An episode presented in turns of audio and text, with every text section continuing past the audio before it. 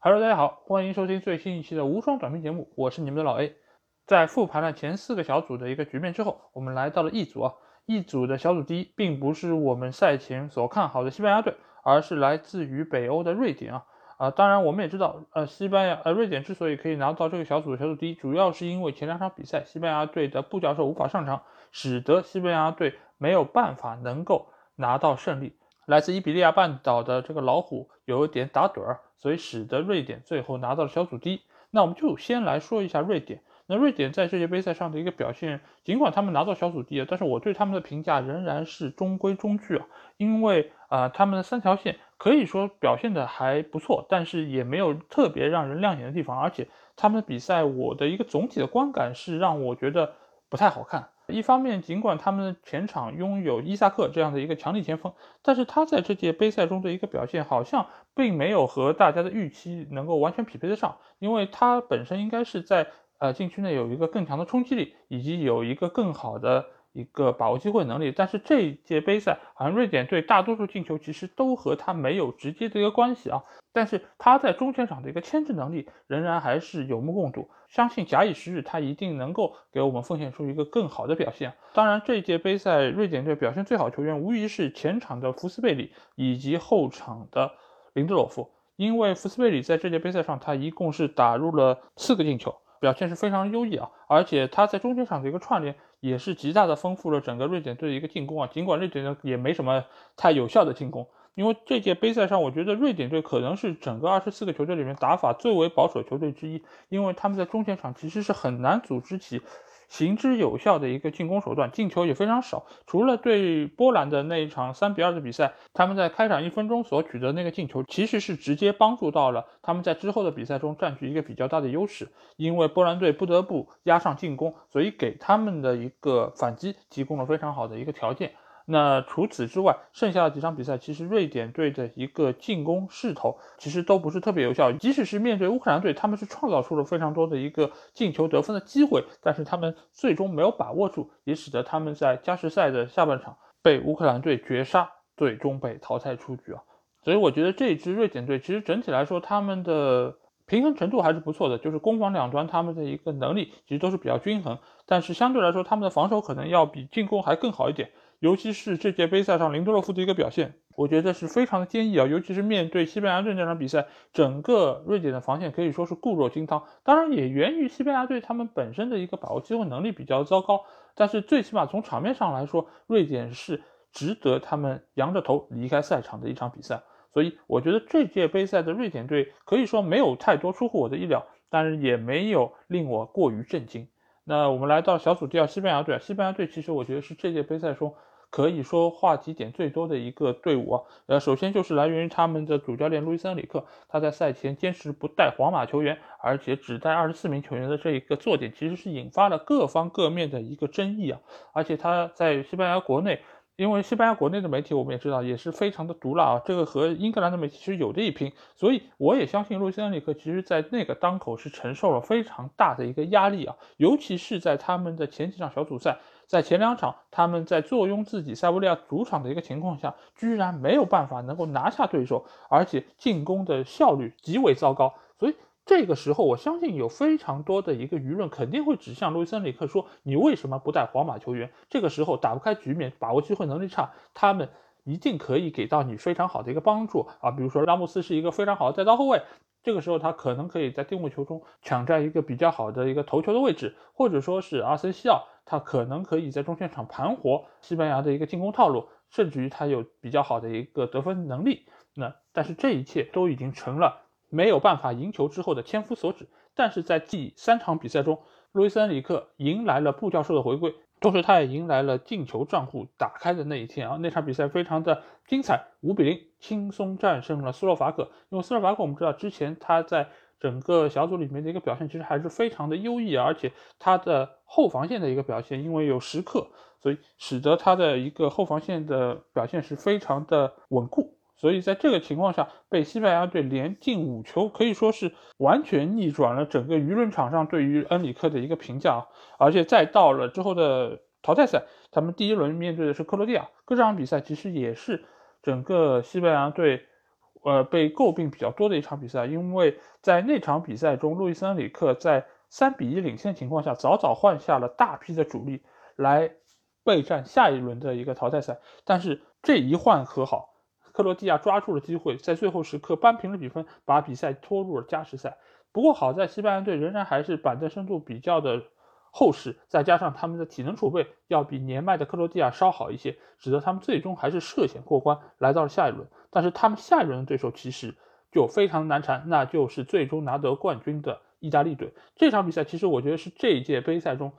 技术含量最高也是最好看的一场比赛啊。尽管之前我会认为法国对瑞士那场比赛可能从可看性上来说更好一点。但是如果要说技术含量以及整个比赛的一个高级程度，我觉得意大利对西班牙这场比赛，我觉得才是真正的高手对决。因为路易森里克和曼奇尼这两个在战术方面其实都是有自己独到的一个见解，而且双方的一个换人、见招拆招，以及对对方弱点有针对性的一个部署，其实都显示出了这两个教练一个非常深厚的功底。所以我觉得这一场比赛，尽管最后西班牙队没有办法。趟过意大利队这一关，但是我觉得整个西班牙队在这场比赛中表现出来的一个进攻的势头，以及整个球员对于教练战术部署的一个执行力上，还是做得非常出色。尤其是中场的小将佩德里以及布斯克斯，我觉得这两个球员是整个现在西班牙队的一个基石啊。而且接下去我们将会迎来的是奥运会的比赛，这几个年轻球员，包括像佩德里以及奥尔莫，包括还有奥亚萨瓦尔。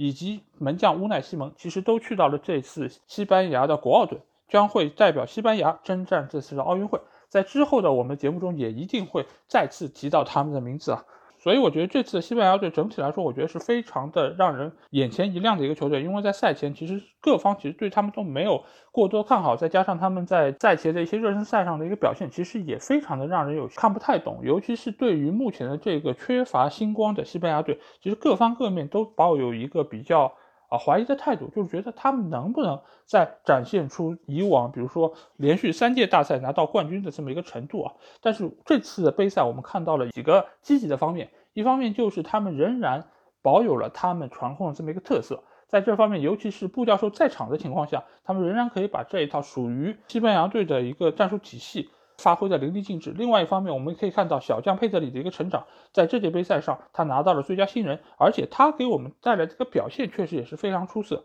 而就在我们录节目的前一天，西班牙国奥队和日本国奥队踢了一场比赛。这场比赛尽管双方是一比一战平，但是佩德里替补上场之后的表现，仍然让人感觉他的水准要高出所有球员一截。尽管那场比赛日本国奥队表现也非常的出色，但这个情况我们可以之后在关于奥运会的节目里面再来聊到。但是不管怎么说，现在这支西班牙队其实已经在慢慢经历新老更替，包括后防线上几个球员其实也是由年轻的球员为主，包括保托雷斯、包括埃里克加西亚等等这些相对比较年轻的球员来坐镇他们的后场。所以我觉得这支西班牙队在之后的这些年轻球员慢慢成长起来之后，我相信一定会再次来到世界足坛的最高峰的位置。我期待他们在明年卡塔尔世界杯的一个表现。那第三个我们要聊的队伍其实就是斯洛伐克。斯洛伐克这个队伍，其实我觉得这届杯赛给我留下印象最深的，可能不是什么时刻的防守，或者说是呃其他的一些积极的东西。我看到的是一个非常有意思的趣事啊，就是杜布拉夫卡的那个扣杀式的乌龙啊，那个球其实我觉得是整个。这届杯赛最欢乐的一个 场景之一啊，因为在整个西班牙队似乎都没有办法找到自己进球账号的情况之下，杜布拉夫卡为他们打开了胜利之门。因为那个进球之后，整个西班牙队似乎整个队都会进攻了，都能进球了。当然，除了莫拉塔啊，莫拉塔我觉得是西班牙队这届杯赛比较倒霉的球员，但是我觉得某种程度上也是杜布拉夫卡拯救了莫拉塔。但是那场比赛对于整个斯洛伐克队来说，其实是非常的灾难啊，因为他们以零比五的比分输掉这场比赛之后，使得他们在净胜球上占据一个非常大的劣势，也使得他们最终没有机会能够进入到淘汰赛。这个非常可惜，因为斯洛伐克这个球队，其实在我看来还是一个实力比较均衡，而且有非常多出色球员的一个球队啊。但是相对来说，他们可能后防线的能力要比前锋线的能力更加好一点，所以在关键时刻他没有办法取得入球。也就是非常正常，因为他们在对于瑞典的那场比赛中，其实双方的实力是差不太多，而且在场面上，斯洛伐克也没有占据特别大的一个劣势。但是最后，瑞典就依靠福斯瑞的那个点球，最终一比零是战胜了斯洛伐克。这场比赛其实斯洛伐克输的也是挺冤枉的。最后，其实如果他能够拿走一分的话，他大概率还是可以小组出线的。但不管怎么说，我觉得这样一个球队还是缺少了一些星光。除了他们后防线上的史克里尼亚尔，他的防守能力确实非常好，而且他在这次的下窗估计也会有非常多的球队向他抛出橄榄枝。所以不管怎么讲，我觉得这个球队的未来，我觉得还是需要有更多的球员来到欧洲高水平的一些联赛以及俱乐部去效力。呃，只有依靠一个时刻的话，我觉得相对来说还是比较难。而且以往的那些球员，包括哈姆西克，其实也已经。年华老去，很难再给这个球队有更多的一些支持，所以我觉得对于这个球队的未来，还是寄希望于年轻人，希望他们可以诞生出更多的有潜力的优秀的年轻球员。那最后一个球队，我们说到的就是波兰啊，哎，说到波兰，说什么好呢？就是拥有世界第一神锋莱万多夫斯基，但是除了他，你还能记得谁？因为这届杯赛莱万的表现，其实我难说。不出色，但是只有他一个人出色，又能够怎样呢？你又如何能够帮助波兰队更进一步？因为最后一场比赛，他们在瑞典那场比赛，莱万梅卡尔杜其实他已经做到了自己能够做到最好，但是无奈后防线上的一个表现非常的糟糕，呃，也使得他们在过去的多场比赛中，其实都失了不少不应该失的球，所以使得最后的球队没有办法走得更远，以小组垫底的一个情况。告别这次欧洲杯，其实我觉得也是他们整体一个球队实力的一个体现。因为这届杯赛，他们本身除了莱万之外的剩下两个呃主力前锋也因为受伤先后离开了波兰国家队，使得他们的实力在本就不是很坚实的基础上又受到了极大的一个损失。所以这样的一支波兰队最后以这样的一个成绩。告别欧洲杯，我觉得也不奇怪。而且对于未来他们的几届大赛，我个人还是非常的不太看好。因为随着莱万的年龄继续上升，而且他们中前场那几个进攻球员的岁数其实也并不年轻，所以如果照着这个趋势发展下去的话，我觉得波兰队将会经历一段时间的一个沉沦。嗯，所以我对于这个波兰队的未来是不太看好，也希望他们可以能够呃涌现出更多的新的莱万给到我们的一个视线中。那基本上对于一组的这几个队伍的一个评价就是这样啊，就我觉得西班牙队真的是一个非常神奇的存在啊，就是他可以把比赛踢得让人昏昏欲睡，但是他仍然也可以把比赛让人看得血脉奔张，尤其是他们围着对方防线围殴的那么一种场面啊，哎，就是围着你打，哎，就是不进球。他们的锋线我真的是不知道出了什么问题，为什么会把握机会能力如此糟糕啊？真的是我已经有点瞠目结舌了。但是不管怎么讲，我觉得这样一支西班牙队。大家可以非常明显看出，他们整体的实力还是非常强劲，而且他们的短板非常的少。他们其实只要解决好最后一射的这个问题，我觉得他们就能够成为一个世界上最好的球队。所以，这样的一支西班牙队，我们如何可以不期待呢？所以，我对于路易斯·恩里克这样一个比较有性格的，但是又非常有能力的教练，我一直都是非常推崇也非常喜欢的。你如果能够拿出成绩来，那你就有资格在。球迷以及所有的专家面前展现出你的傲慢以及你的坚持，但是如果你做不到，那你还是应该闭上你的嘴，好好的听一下飞机后面横幅上说了什么。我觉得这个才是一个比较明智的选择。好，那今天节目就是这样。如果你对我们节目有什么意见，或者说想要和我直接交流，可以来加我们群，只要在微信里搜索“足球说”就可以找到。期待您的关注和加入。那今天节目就到这里，